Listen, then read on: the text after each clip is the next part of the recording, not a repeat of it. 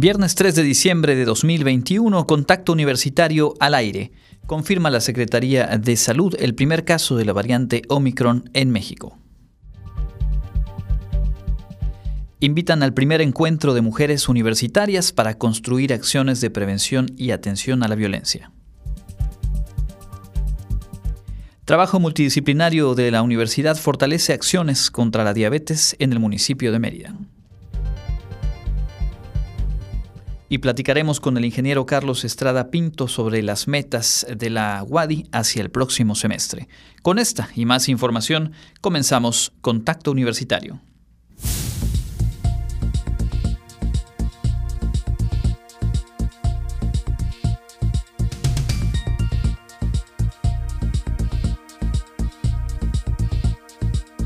Contacto Universitario. Nuestro punto de encuentro con la información.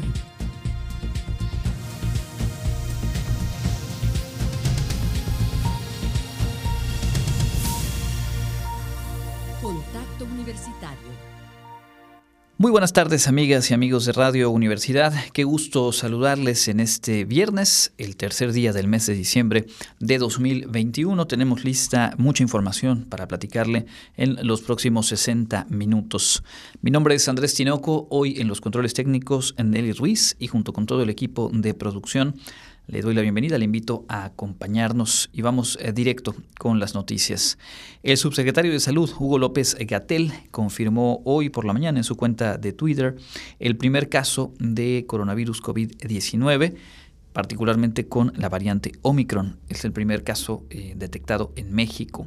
Se trata de una persona de 51 años que dio positiva a la prueba para detectar esta variante luego de haber estado de viaje en Sudáfrica.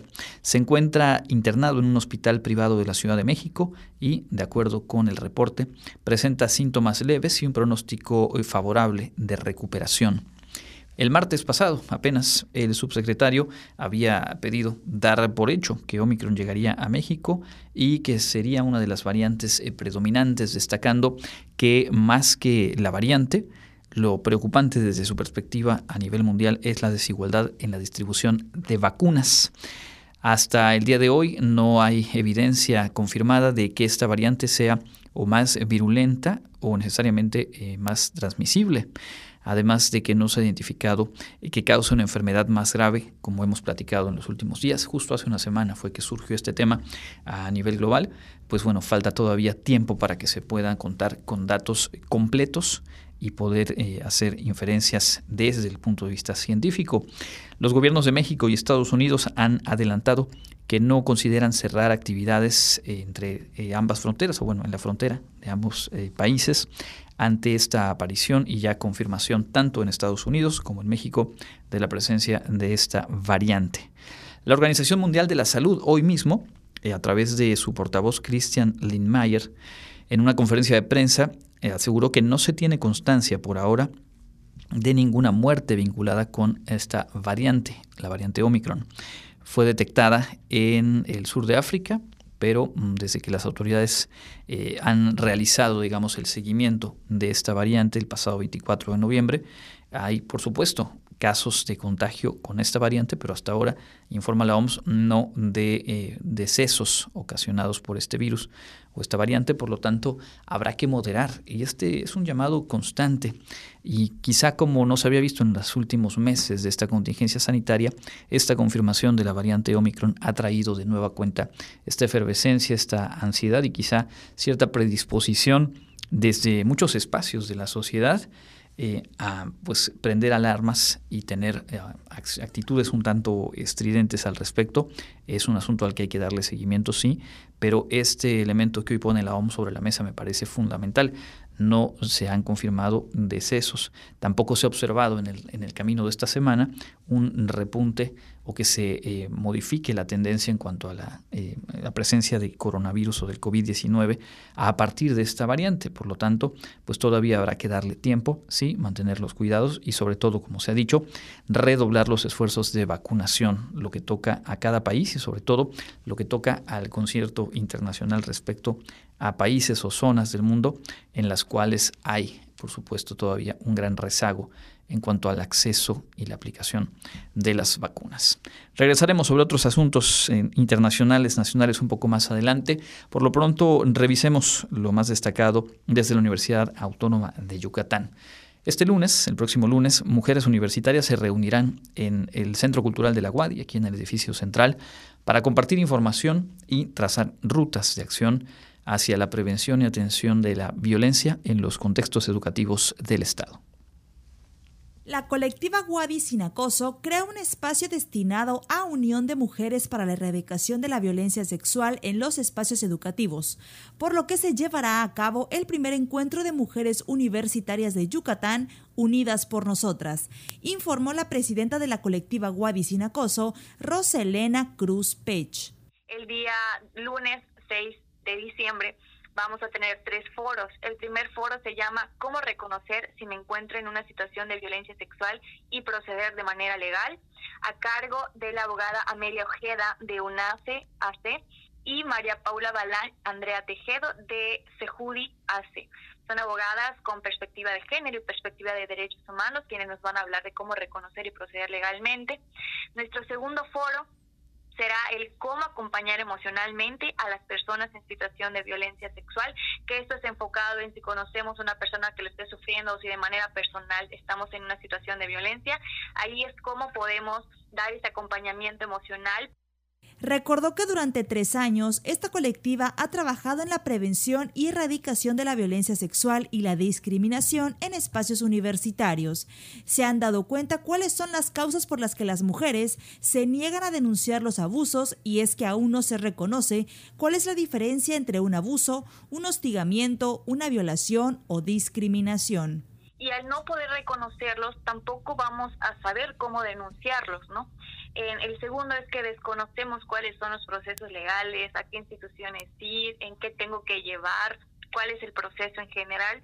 Y finalmente, en, también en, tenemos un desconocimiento sobre la atención médica que merecen y que tienen derecho las mujeres en caso de, enfrentarse a un delito sexual. Y en el marco de estas reflexiones que hemos notado dentro de la comunidad universitaria, pues nosotros diseñamos un primer encuentro de mujeres universitarias Todas las mujeres están invitadas a las actividades que se realizarán de manera presencial y el acceso es gratuito. Solo debes registrarte, el cupo es limitado.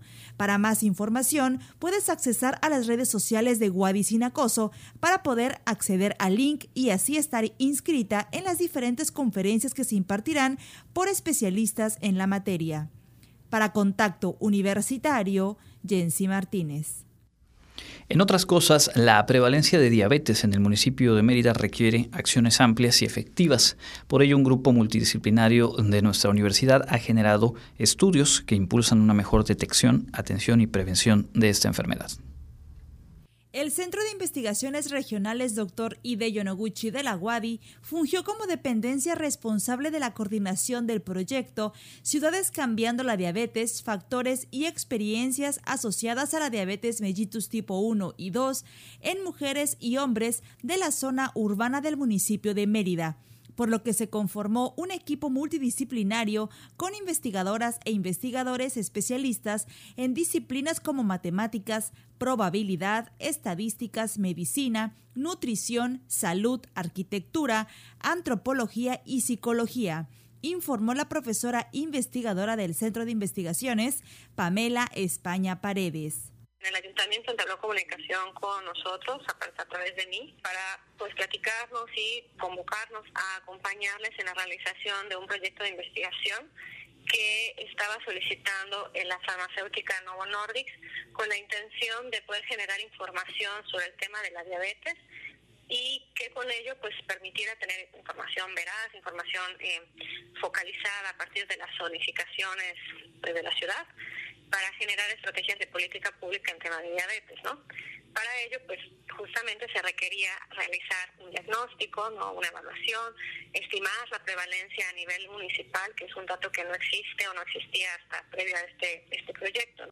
De tal forma que el Cuerpo Académico de Estadística y Probabilidad de la Facultad de Matemáticas diseñó el muestreo para tener una estimación confiable al 95% de la prevalencia de diabetes en mujeres y hombres de 20 a 69 años mientras que los cuerpos académicos de salud reproductiva y genética y el estudio integral de la hemopatías de la Unidad de Ciencias Biomédicas y el Grupo de Investigación Género, Cultura y Sociedad de la Unidad de Ciencias Sociales del CIR elaboraron tres instrumentos de recolección de datos que se aplicaron en dos etapas la tarea del equipo, pues ya con la, información recuperada, pues es hacer todo el análisis que compete a esta información y bueno, el compromiso, uno de los compromisos adquiridos, que es el que entregamos el día lunes, era eh, generar un informe ejecutivo o más bien un, un informe pertinente para la generación de políticas públicas desde el espacio pues del ayuntamiento. Entonces ese es un compromiso que se adquiere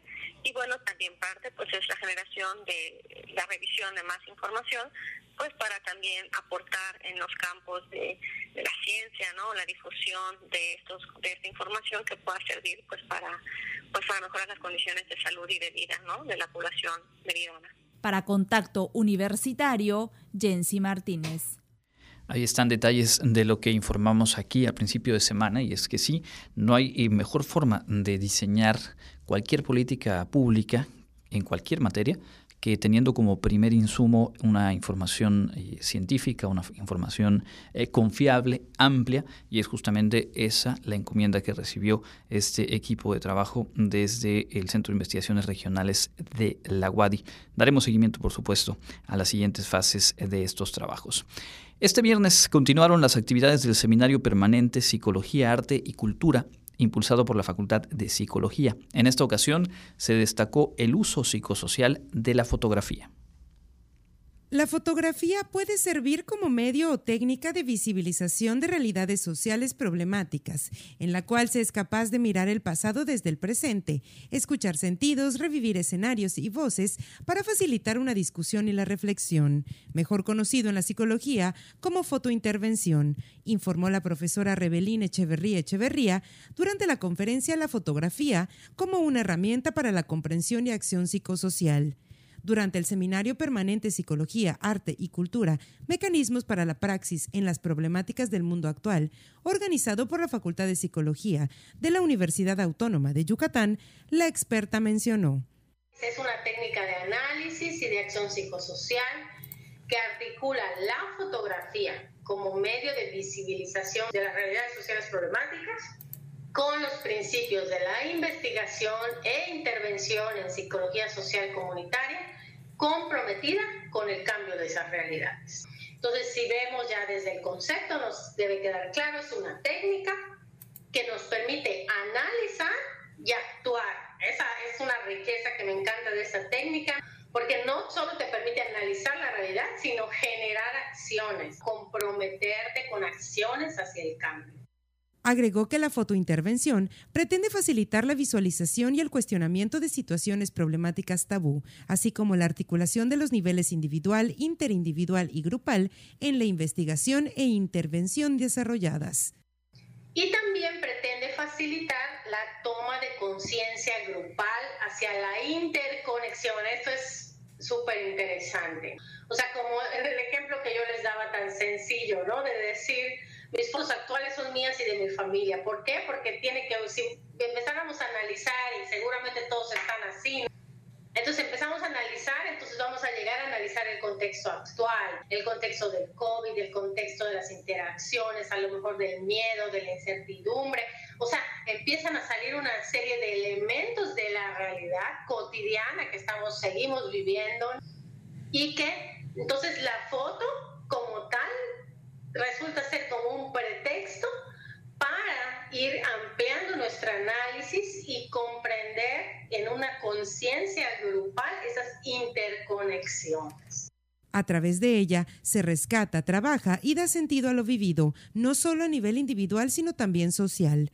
Además, permite narrar las historias de vida a través de los relatos de vida, mediante un entendimiento mutuo sobre la situación concreta a través de la comunicación sobre sentidos, intereses y objetivos de sus acciones. Para Contacto Universitario, Clarisa Carrillo. En otros temas, eh, fíjese que el cuidado de nuestra seguridad y protección de datos al usar tecnologías de información o herramientas virtuales es un tema que no, no debe dejarse de lado y quienes formamos parte de la comunidad Wadi, tanto estudiantes como trabajadores, tenemos acceso a una herramienta muy útil para tomar acciones en esa materia. Clarisa Carrillo nos tiene los detalles. El responsable del Departamento de Seguridad Informática de la Coordinación General de Tecnologías de la Información y Comunicación de la UADI, Wilbert Pérez Segura, aseguró que dentro de las universidades como la UADI se tiene la necesidad del acceso a la información, lo cual conlleva en varias ocasiones a que se introduzcan riesgos dentro de las dependencias de educación superior, por ejemplo, visitar una página maliciosa o desactivar el antivirus por atender un requerimiento.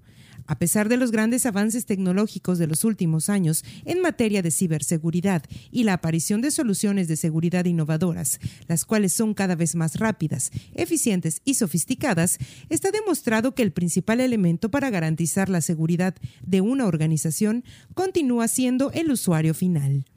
Algunos puntos que nosotros como usuarios finales que hacemos de las tecnologías, por ejemplo, con el uso de nuestros dispositivos móviles, podemos apoyar y poner nuestro granito de arena está, eh, número uno, mantener nuestros dispositivos protegidos con una contraseña.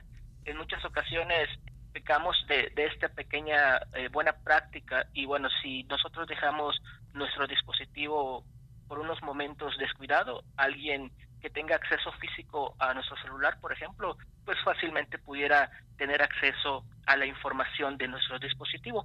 Otra medida muy muy importante también es mantener siempre actualizado las aplicaciones y los sistemas de nuestras estaciones de trabajo y también dispositivos móviles. Por otra parte, señaló que la comunidad de la Universidad Autónoma de Yucatán cuenta con ciertos beneficios tecnológicos, entre los cuales se encuentra el poder disponer de un antivirus para la estación de trabajo personal. Cuentan con, un beneficio que es una, un antivirus institucional, el cual pueden descargar de forma gratuita para proteger hasta 10 dispositivos personales que tengan, pudiera ser dispositivos Windows o dispositivos Mac.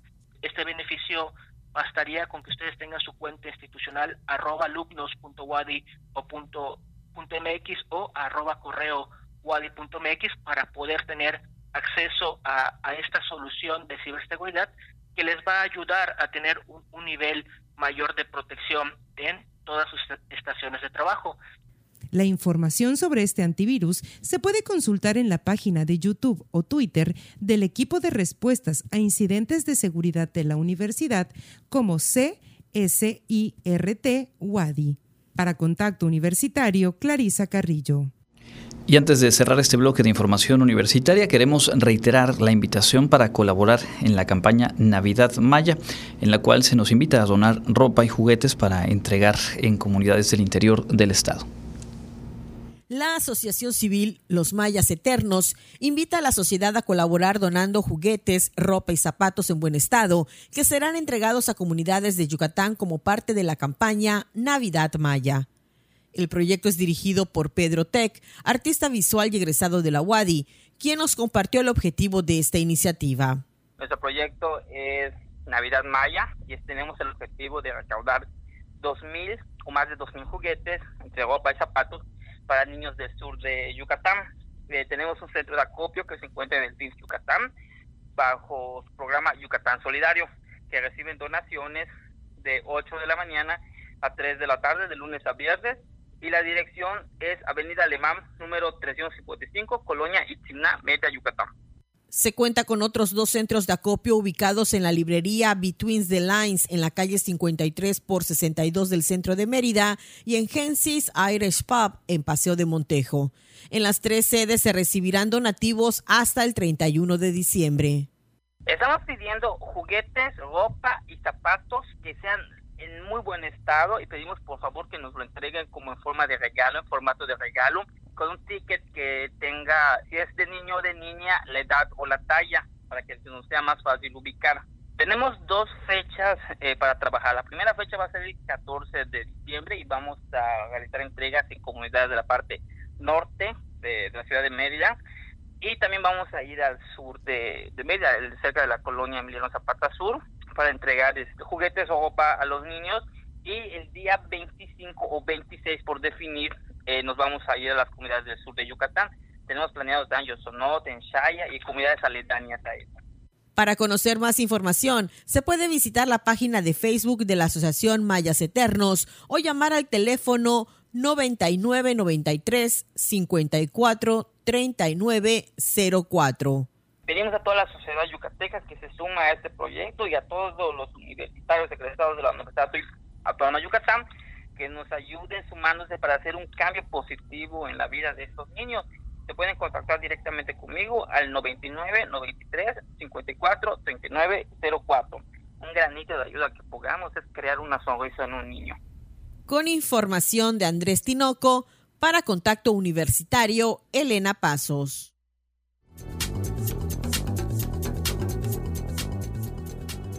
Con información del Comité Institucional para la Atención de los Fenómenos Meteorológicos Extremos de la UADI, hoy viernes 3 de diciembre tenemos clima caluroso con cielo despejado a medio nublado por la tarde y con posibilidad de lluvias. La máxima temperatura se espera que sea de 32 grados Celsius y la temperatura mínima estará entre los 16 y 24 grados en el amanecer de mañana sábado.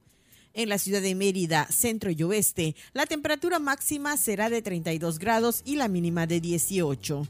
En la costa se esperan temperaturas máximas de 29 grados y mínimas de 22 con cielo despejado. En el sur y sureste del estado la temperatura más alta será de 33 grados y las mínimas de 17. El cielo estará mayormente despejado. En el este y noreste de Yucatán tendrán como máximo 32 grados y una temperatura mínima de 17. Para este fin de semana dominará ambiente caluroso con cielo medio nublado. Soplarán vientos del este y noreste el sábado y del este y sureste el domingo. Para contacto universitario, Elena Pasos. Ahí tienen la información respecto al clima, lo que nos espera en esta jornada.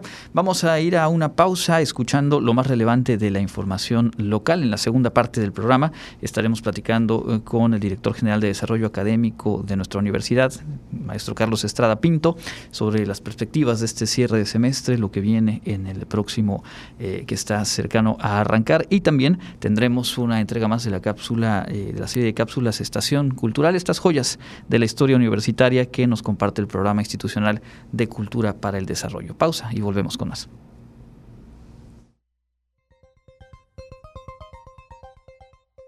Y en el ámbito local, este jueves la Secretaría de Salud de Yucatán informó que la entidad se encuentra en semáforo epidemiológico verde, situación que podría cambiar si ingresa a la entidad la nueva cepa sudafricana que podría haber llegado a la Ciudad de México, pues la reinfección de COVID por Omicron es tres veces mayor que variantes anteriores. Según un estudio sudafricano, el riesgo de que una persona que ya tuvo COVID se vuelva a enfermar con la variante Omicron es tres veces mayor que para cualquier cepa anterior. Este jueves en Yucatán se informó de solo 28 nuevos casos y 44 hospitalizados, así como dos decesos por coronavirus, lo que mantiene al estado en semáforo verde. Sin embargo, no se puede bajar la guardia y ahora que una nueva variante amenaza a todos los países del mundo, es urgente no dejar de cuidar las medidas de higiene, sana distancia y evitar aglomeraciones. Para iniciar la vacunación de adolescentes de 15 a 17 años en Yucatán, arribó al estado un nuevo lote de 33.930 vacunas contra el coronavirus de la farmacéutica Pfizer. La Secretaría de Salud de Yucatán informó que en los próximos días se estarán dando a conocer los municipios y los módulos de vacunación que se habilitarán para la administración de las dosis. Para una movilidad más segura y eficiente de las familias, el Instituto de Infraestructura Carretera de Yucatán, INCAI, realiza trabajos de repavimentación en otros 10 kilómetros críticos del anillo periférico de Mérida, con lo que sumarán más de 23 kilómetros de esa importante arteria intervenidos por la actual administración estatal, a pesar que se trata de una vía federal. Sobre los trabajos que se están llevando a cabo, el INCAI informó que se repavimentarán otros 10.3 kilómetros de esta vía, en la que se mejorarán 4.5 kilómetros del cuerpo interior y 5.8 kilómetros del cuerpo exterior. La institución detalló que los trabajos que se realizan en el anillo periférico consisten en fresado, renivelación, colocación de carpeta de concreto y de señalamientos. Para contacto universitario, Jensi Martínez.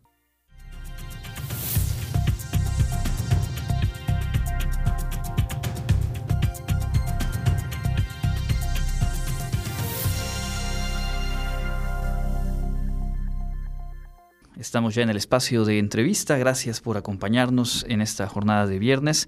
Tenemos eh, la oportunidad de platicar con el ingeniero Carlos Estrada Pinto, director general de Desarrollo Académico de la Universidad Autónoma de Yucatán, pues ya en, el cierre prácticamente de año un año que ha estado marcado pues por la contingencia sanitaria y, y, sobre todo el reto del regreso a las actividades presenciales. Ingeniero, gracias por acompañarnos y bienvenido. Muchas gracias Andrés, un saludo al auditorio. Bueno, eh, ¿cuáles fueron? Vamos a regresar un poco eh, en el tiempo para compartirle a, la audiencia los pasos, la manera en la que los planteles de la universidad fueron concretando este regreso presencial. Bueno, en una primera fase eh, iniciamos en, a principios de septiembre con, con algunas actividades presenciales en escuelas y facultades. bueno, ahí realmente la, la participación fue muy baja eh, estamos hablando de como un 10% en promedio, eh, y este, en las escuelas preparatorias, pues alrededor de un 25%. Eh, y bueno, de ahí este, solamente se programaron algunas actividades en, de prácticas, en talleres, laboratorios, clínicas. posteriormente, para, para principios de noviembre, se programaron algunas otras actividades y, se, incrementó el porcentaje de estudiantes que participaron en actividades presenciales, llegando en el caso de licenciatura y posgrado a un 36% y en el caso de, bachillerato a 50%. Eh, y esto para poder concluir este periodo escolar que, ahora eh, en diciembre termina y bueno, ahorita ya estamos en la, en la programación del de los siguientes periodos escolares, ¿no? que, que este, ya ahorita debemos incrementarlo para, para enero. ¿no? Hablamos de una tercera parte de la matrícula, poco más en el nivel licenciatura y la mitad del alumnado en medio superior, entonces ya eh, a estas alturas del semestre reincorporados a actividad eh, presencial. ¿Qué aprendizajes eh, han dejado estos meses de septiembre a la fecha en este retorno a, los espacios universitarios? Bueno, hemos, hemos puesto en práctica todas las medidas que están establecidas en los protocolos sanitarios desarrollados por la Facultad de Enfermería y la Facultad de Medicina y bueno, también con todos los temas de, logística, eh, porque nos apoyó el área correspondiente de la Facultad de Ingeniería Química y, creemos que, ha sido muy, muy exitoso y que, realmente han funcionado todas esas medidas que hemos implementado, pues con el alumnado, pero también con todo el personal académico, administrativo y manual que ya está acudiendo eh, pues a, a, las instalaciones universitarias. ¿no? La vacunación a, jóvenes mayores de edad en, el estado se, completó, digamos, ya hubo la posibilidad de que el esquema se, realice completo. Ahora está por iniciar, en cuestión de días, según nos han informado, eh, la vacunación para jóvenes de entre 17 y 18 años. Y pues esto seguramente abre la posibilidad de, este retorno todavía más seguro, sobre todo a nivel medio superior. Hay que hacer el llamado a vacunarse, ¿no? Sí, es correcto. Nosotros estamos eh, invitando a todos los jóvenes que, este, que están en, nuestras, en nuestros programas educativos que acudan a la vacunación para que ya podamos eh, pues contar con su presencia, ¿no? Y creo que de una manera más segura, eh, bueno, está la facilidad. La verdad es que hace algunos, algunos meses no teníamos certeza que hubiera la vacunación para menores de edad. Qué bueno que ahora ya se está dando para de 15 a 17 años, lo cual nos abre muchas posibilidades para, para los estudiantes de bachillerato de nuestra universidad, que bueno, tenemos ahí prácticamente 9.000 estudiantes en nuestras tres escuelas, así que bueno, pues, eh, y, sin, sin la, el, el tema de la vacunación, pues bueno, ya estaban participando una buena cantidad en estas actividades y la verdad es que pues con todas las medidas y precauciones que hemos tenido, la verdad es que, que pues ha, habido éxito en, esta, en estas actividades presenciales. Ya lo mencionaba hace un momento, 9.000 eh, estudiantes en nivel medio superior. ¿De cuánto se integra la matrícula completa de la universidad para que la gente tenga también el dato? Pues ya tenemos 28.000 según el último dato que nos, que nos proporcionaron ahí de, de, de, en donde ven el tema de las inscripciones. La verdad es que, bueno, ha crecido bastante en los últimos años, a pesar de todas las eh, cuestiones que tenemos. Digo, ya tenemos 9.000 de, de bachillerato, más de 17 mil de licenciatura y poco más de mil, eh, mil quinientos más o menos de posgrado. Entonces, la verdad es que sí, este, pues ha, ha, estado, eh, bueno, con todos los proyectos y todos los programas que tenemos de apoyo a los estudiantes, también durante la pandemia, pues todo el tema de, de apoyos eh, en, en no solamente en la parte económica, sino psicológica, sino también académica, de pues eh, todo esto pues ha permitido que pues que se mantenga el alumnado en, los programas. ¿Ha impactado la, contingencia ya pues, tan prolongada en justamente eso, en la matrícula, en la continuidad de, estudiantes en sus procesos educativos? Sí, hay un grupo importante que, bueno, no se adaptó al, a los, a los eh, programas virtuales o a la modalidad virtual otros que tenían problemas de conectividad o, falta de equipo de cómputo, eh, pero bueno, pues con diferentes estrategias eh, y, de, y apoyos es como hemos estado pues tratando de, darle la mayor oportunidad al, eh, digo, se han implementado también medidas como por ejemplo el tema del requisito del inglés, que antes era pues un, un, requisito de permanencia, si no cumplían con, con el, con el nivel de inglés requerido en su programa de estudios, no podían seguir avanzando. Ahorita esto, este requisito ya se puso hasta el final de, la carrera para que pues, no, no, no limitar ese tránsito en, en, el programa educativo. Y así como eso hemos estado implementando diversos apoyos, ¿no? de asesorías, de, de, acompañamientos con los estudiantes para poder eh, pues lograr que sigan transitando en, en la universidad. Estamos platicando con el ingeniero Carlos Estrada Pinto, director general de Desarrollo Académico de nuestra Casa de Estudios, pues un poco este recuento, este balance hacia el cierre de año de lo que ha sido esta reinvención de diferentes procesos en nuestra institución y el retorno a, los espacios ya de manera presencial. Obviamente, eh, los retos de la contingencia en el proceso educativo tuvieron eh, pues que ver mucho con el quehacer de los docentes, de profesoras, profesores, de qué manera se han ido adaptando, sobre todo en este momento en el que se maneja un esquema híbrido que de nueva cuenta incorporó eh, pues un, reto adicional, ¿no? Sí, bueno, ya antes de la, de la contingencia eh, ya habíamos logrado una formación y capacitación de un buen número de, personal docente en temas de, entornos virtuales de aprendizaje, de herramientas tecnológicas.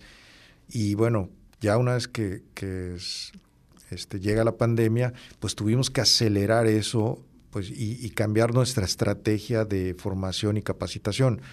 Afortunadamente una muy buena respuesta, muy buena disposición del personal académico de nuestra universidad, de todas las escuelas y facultades. Y, bueno, implementamos talleres de profesionalización docente eh, para programas en línea, para modalidad virtual, de manera muy ágil, muy rápida, y la verdad es que pues nos, nos funcionó. Y, y bueno, nos ha dejado un gran aprendizaje en este, en esta, en este sentido. ¿no? Yo creo que este tema de, la modalidad en línea o virtual llegó para quedarse. Obviamente sí necesitamos regresar a, pues en algunas asignaturas a la parte presencial, pero en algunas otras ya vimos que es factible eh, y, es más conveniente la parte en línea. Por supuesto. Ahora bien, eh, en el caso justo de, los trabajadores eh, académicos, manuales, se recibió una dosis de la vacuna Cancino. Justo hace pocos días el, gobierno federal hacía esta referencia a que se aplicarán dosis de refuerzo. Me parece que también vale la pena pues hablar de, de qué manera se trabaja en conjunto desde la propia universidad con los niveles de gobierno, pues para garantizar el acceso a esto cuando, cuando se vaya determinando en, en el plan de vacunación. ¿no?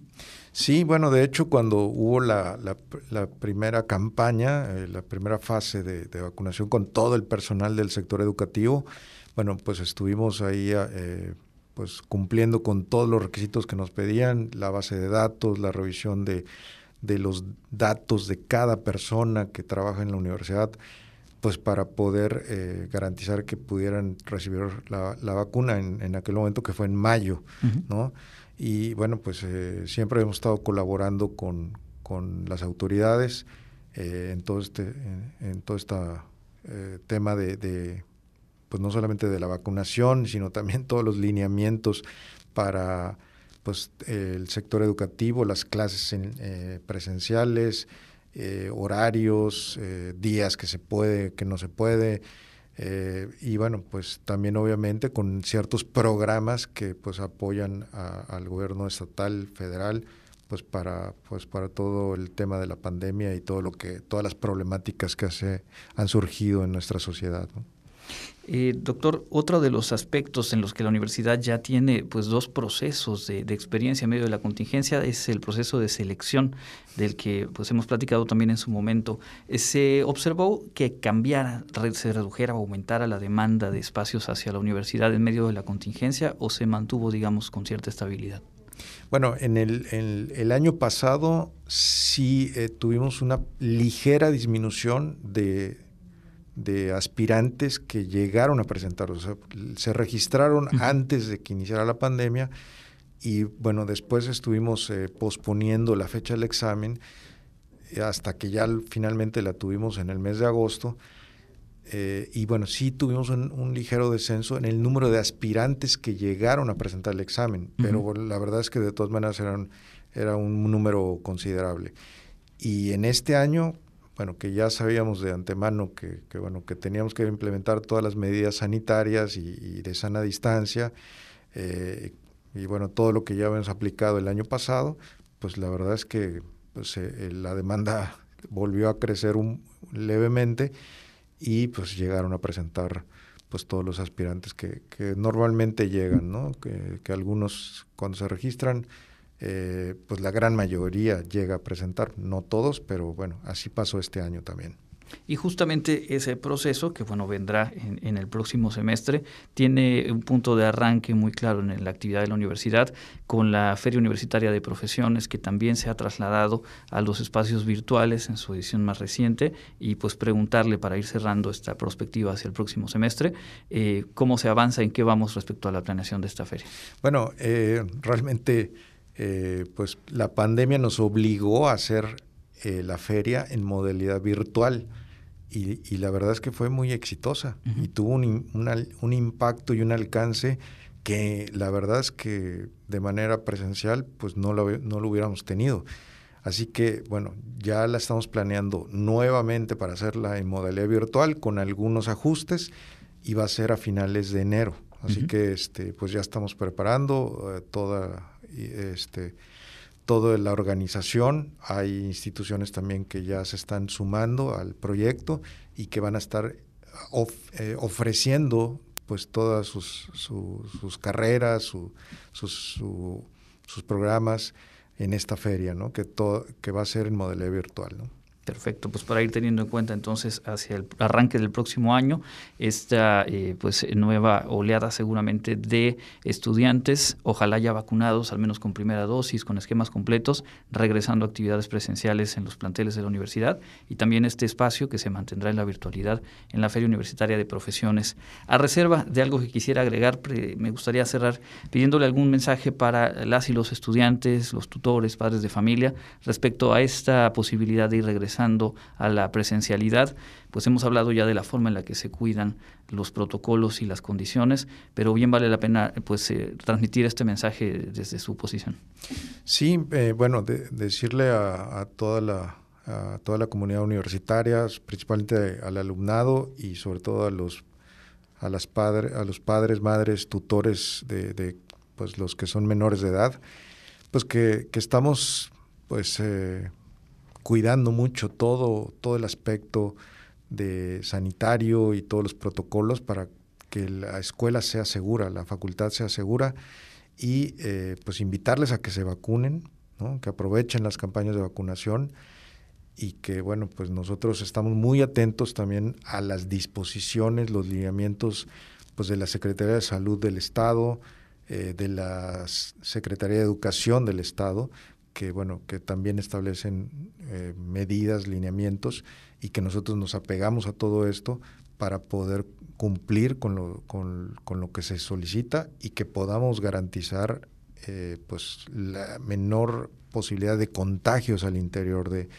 de los planteles. ¿no? Entonces, pues eh, la verdad es que ha, habido un ejercicio importante en los últimos meses y hemos visto que ha funcionado. Así que pues les invitamos a que pues aprovechen las actividades presenciales que vamos a programar a partir del mes de enero del próximo año.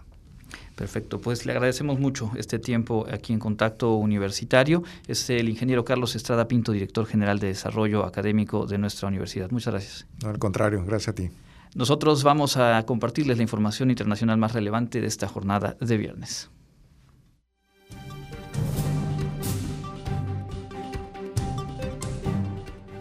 En información internacional, científicos de Sudáfrica advierten que la reinfección entre personas que ya han batallado con el COVID-19 parece ser más probable con la nueva variante Omicron que con mutaciones previas del coronavirus. Los hallazgos publicados el jueves en Internet son preliminares y todavía no han pasado por la revisión científica. Los investigadores tampoco especificaron cuántas de las reinfecciones estaban confirmadas como casos de Omicron o si habían causado enfermedad severa. El estudio indica que la variante Omicron podrá superar la inmunidad natural y probablemente inducida por la vacuna en un grado significativo dijo Paul Hunter, profesor de medicina de la Universidad de Els Anglia, en una respuesta escrita al estudio. ¿En qué medida? Todavía no está claro, aunque es dudoso que esto represente el alcance completo.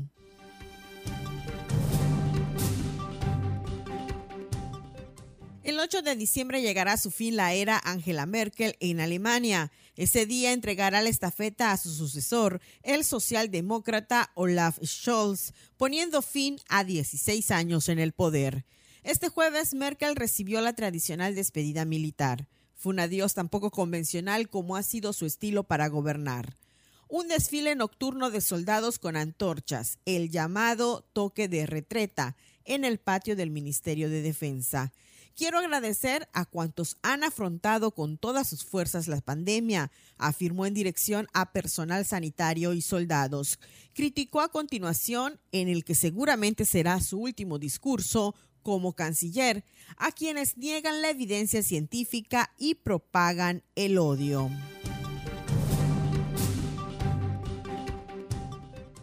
La República Islámica de Irán ha mantenido una compleja relación con las mascotas a lo largo de los años, pero ahora se plantea directamente su prohibición al considerar a animales como perros y gatos peligrosos e impuros.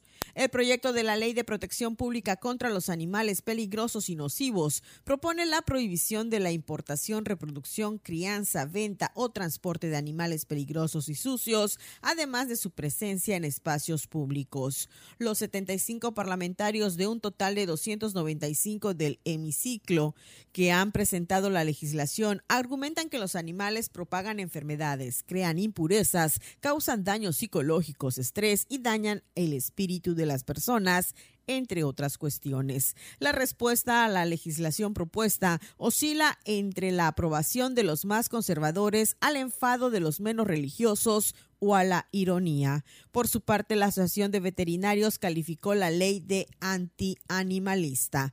Para Contacto Universitario, Elena Pasos.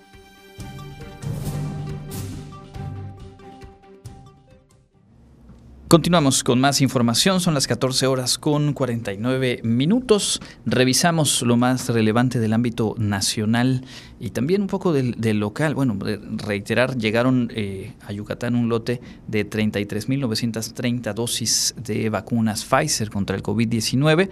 Serán las primeras que se apliquen a adolescentes de 15 a 17 años de edad que se han registrado. Está por confirmarse, están por informarse de manera ya oficial las fechas y municipios donde se van a aplicar estas y bueno, se espera que continúen obviamente arribando las dosis necesarias para cubrir a toda la población. Recordar que el registro es en mivacuna.gov.mx y pues bueno, es el procedimiento que ya conocemos bien. Hasta ahora en Yucatán se han recibido 2 millones, casi 3 millones, 2.9 millones de dosis de vacunas de diversos laboratorios y bueno, se ha cumplido, como decíamos ya, con eh, pues buena parte del plan de vacunación a nivel estatal. En el caso nacional también hoy se recibieron 2.3 eh, millones de dosis del, del, laboratorio AstraZeneca y eso da motivo para un recuento que hizo la Secretaría de Salud desde el 23 de diciembre pasado es decir, casi un año ya de que llegó el primer cargamento con mm, vacunas.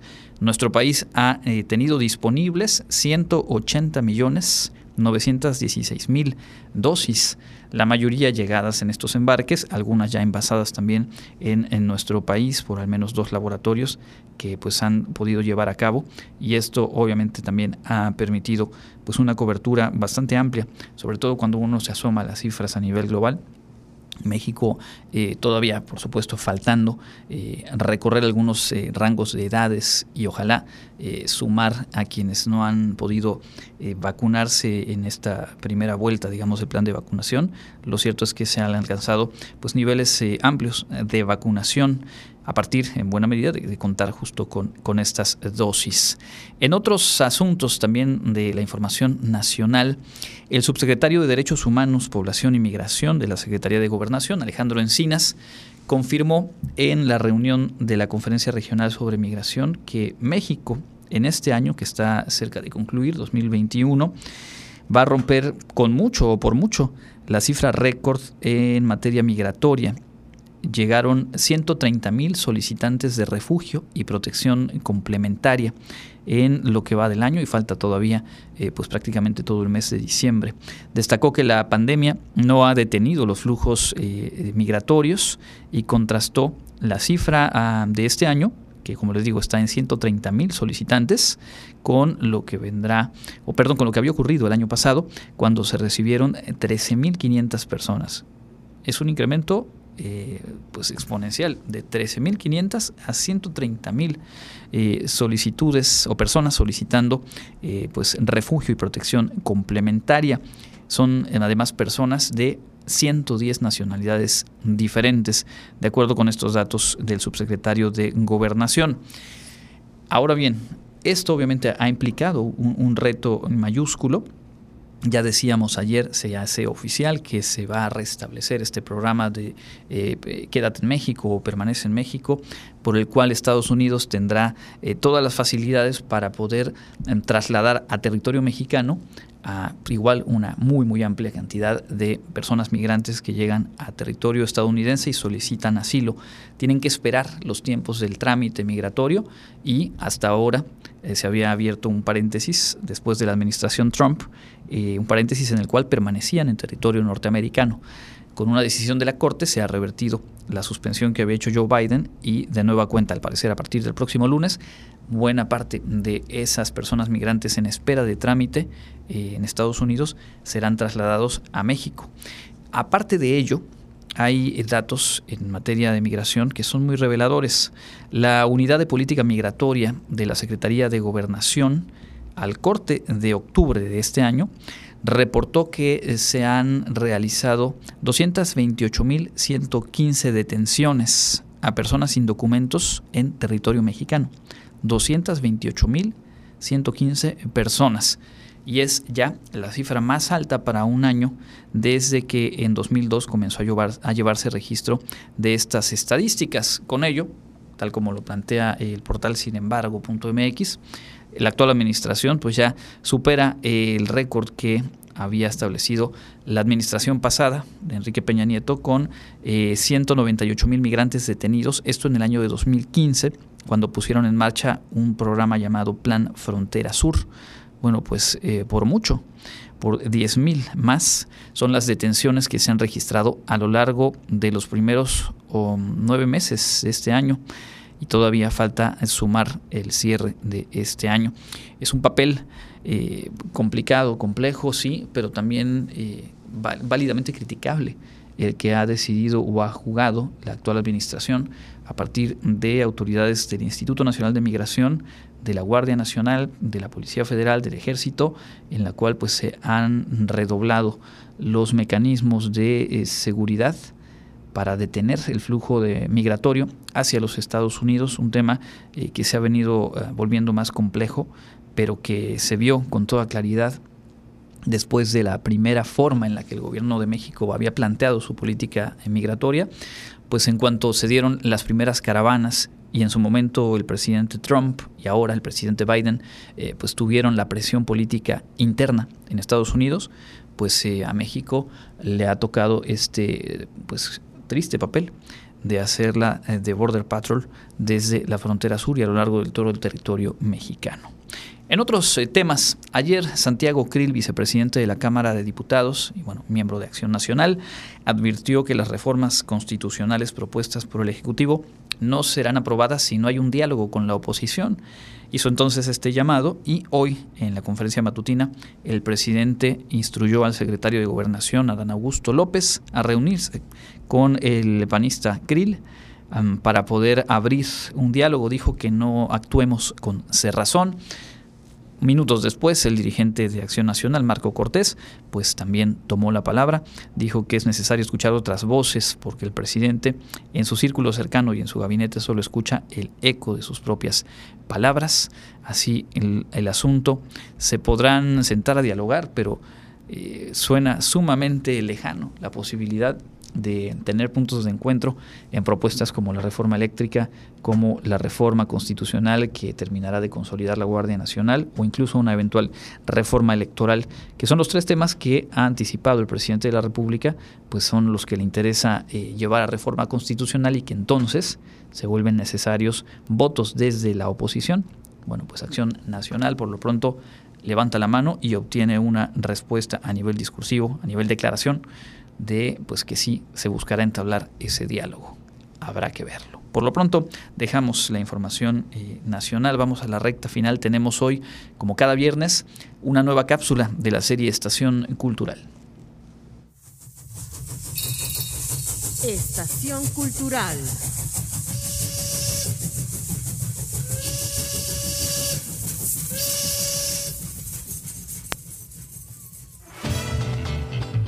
Hola amigos de Radio Universidad, bienvenidos a Estación Cultural. Soy Jorge Eduardo Rosado y les invito a viajar a través de la historia, los lugares, los rostros y los nombres que han inspirado e impulsado el conocimiento, la cultura y el arte en nuestra institución. Acompáñenme a descubrirlos. Nuestro paso por el mundo siempre corre el peligro de ser borrado por los vendavales del tiempo este es el caso de José Antonio Cisneros Cámara, poeta, dramaturgo y político mexicano cuya vida y obra son difíciles de rastrear debido a la escasez de materiales sobre el tema. Cisneros Cámara nació en Mérida en el año de 1826 y falleció en la misma ciudad en 1880. Este ilustre yucateco, cuyo retrato puede ser contemplado en una de las paredes de la Biblioteca Central de la UADI, lejos de ser un intelectual en su torre de marfil, tuvo una muy intensa vida cultural y política. Tal vez hoy estaría impartiendo clases y conferencias en el campus de Ciencias Sociales, Económico-Administrativas y Humanidades de la UADI. Por su militancia en las filas liberales, José Antonio Sinceros Cámara fue objeto de persecución y encarcelado en dos ocasiones, además de ser obligado un tiempo al exilio. Ocupó varios cargos en la Administración Pública de Yucatán. Fue diputado federal y magistrado del Tribunal Superior de Justicia. A lo largo de su vida combinó las actividades políticas y literarias, teniendo como resultado una producción intensa y llena de lirismo, en la que expresó sus numerosas inquietudes sociales y filosóficas. José Antonio Cisneros Cámara es considerado uno de los líderes del grupo Libre Pensador en Yucatán durante el último tercio del siglo XIX. Fue uno de los principales colaboradores del pensamiento, órgano periodístico considerado punta de lanza del pensamiento liberal en la península.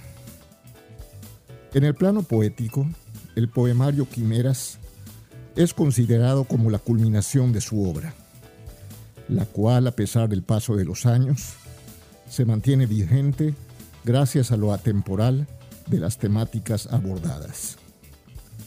Reconocido como una pluma innovadora en el teatro mexicano, José Antonio Cisneros Cámara se inició como escritor publicando poesías en el Registro Yucateco, una de las publicaciones fundadas por Justo Sierra O'Reilly. Sus piezas, entre las que destacan dramas como Diego el Mulato y Del Vicio al Crimen, comedias como La Maestra del Paño y Matar al Gato, al igual que la zarzuela Por Huir del Fuego, esperan volver a ser presentadas en escenarios de México y del resto del mundo en un futuro próximo. Hemos llegado amigos al final de nuestro recorrido de hoy. Muchas gracias por acompañarme y recuerden, Wadi es cultura, cultura para el desarrollo. Soy Jorge Eduardo Rosado y me escuchan ustedes a través de Radio Universidad.